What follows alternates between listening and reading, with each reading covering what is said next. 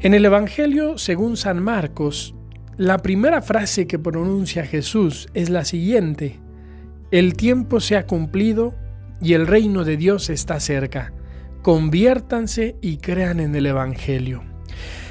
La encontramos en el primer capítulo, versículo 14, primer momento en el que Jesús habla y es, podríamos decir, su carnet de presentación, su tarjeta de presentación al inicio del Evangelio. Normalmente cuando nosotros escuchamos esta frase, nos fijamos más en la segunda parte, aquella que dice conviértanse y crean en el Evangelio. Y se nos olvida que esta frase tiene una frase precedente. El tiempo se ha cumplido y el reino de Dios está cerca. ¿Qué quiere decir esto? Que ese conviértanse y crean en el Evangelio debe ser una consecuencia de lo primero, de esa experiencia del reino de Dios, de esa experiencia que tenemos cuando nos encontramos con el amor y la misericordia de Dios.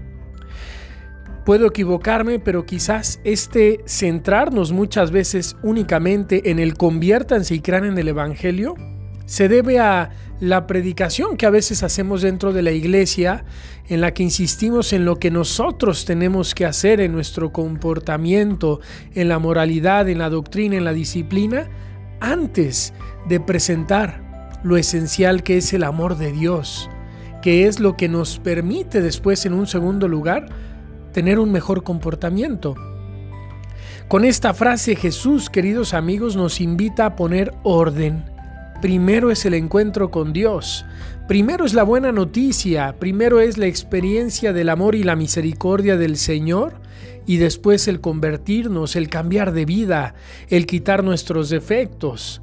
Para tener un buen comportamiento no bastan las normas jurídicas, no bastan las normas disciplinares, sino que son necesarias motivaciones profundas.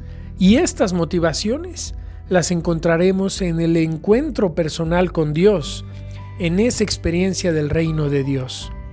Una iglesia que solo pide conversión sin antes haber presentado la buena noticia no es atractiva, no es la iglesia de Jesús. Pedir a los jóvenes que vivan la castidad sin antes haberles presentado a un Dios que los ama es un error.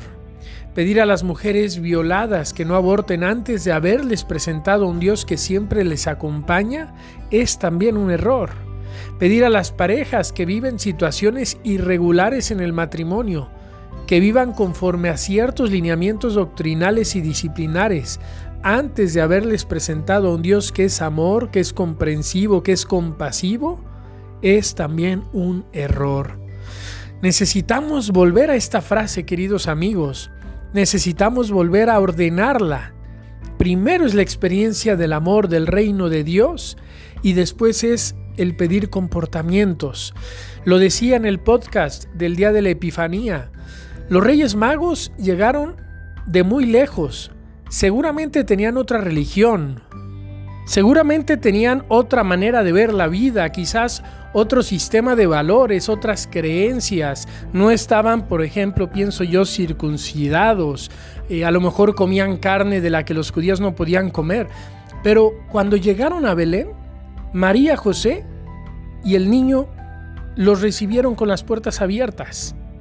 No les dijeron, oye, tienes que hacer esto, tienes que circuncidarte para entrar aquí a nuestra casa, para ser parte del club la Sagrada Familia les acogió con los brazos abiertos y seguramente fue esa experiencia la que tuvieron ellos, tan hermosa, de, algo tan especial, del don de Dios, que entonces de regreso empezaron a plantearse cómo cambiar de vida, cómo mejorar, cómo ser mejores personas. Así es, queridos amigos, el orden en nuestra fe. Así debería ser el orden de cómo vivir nuestra fe, de cómo predicar a los jóvenes, a los niños, a las nuevas generaciones. Primero el encuentro con Dios, con un Dios salvador, con un Dios que nos redime y después el esfuerzo por ajustarnos a ese reino de Dios a través de nuestro comportamiento. Les mando un saludo queridos amigos, espero que estén muy bien. Dios les bendiga mucho en este día Cuenten con mis oraciones y les pido un recuerdo en las suyas.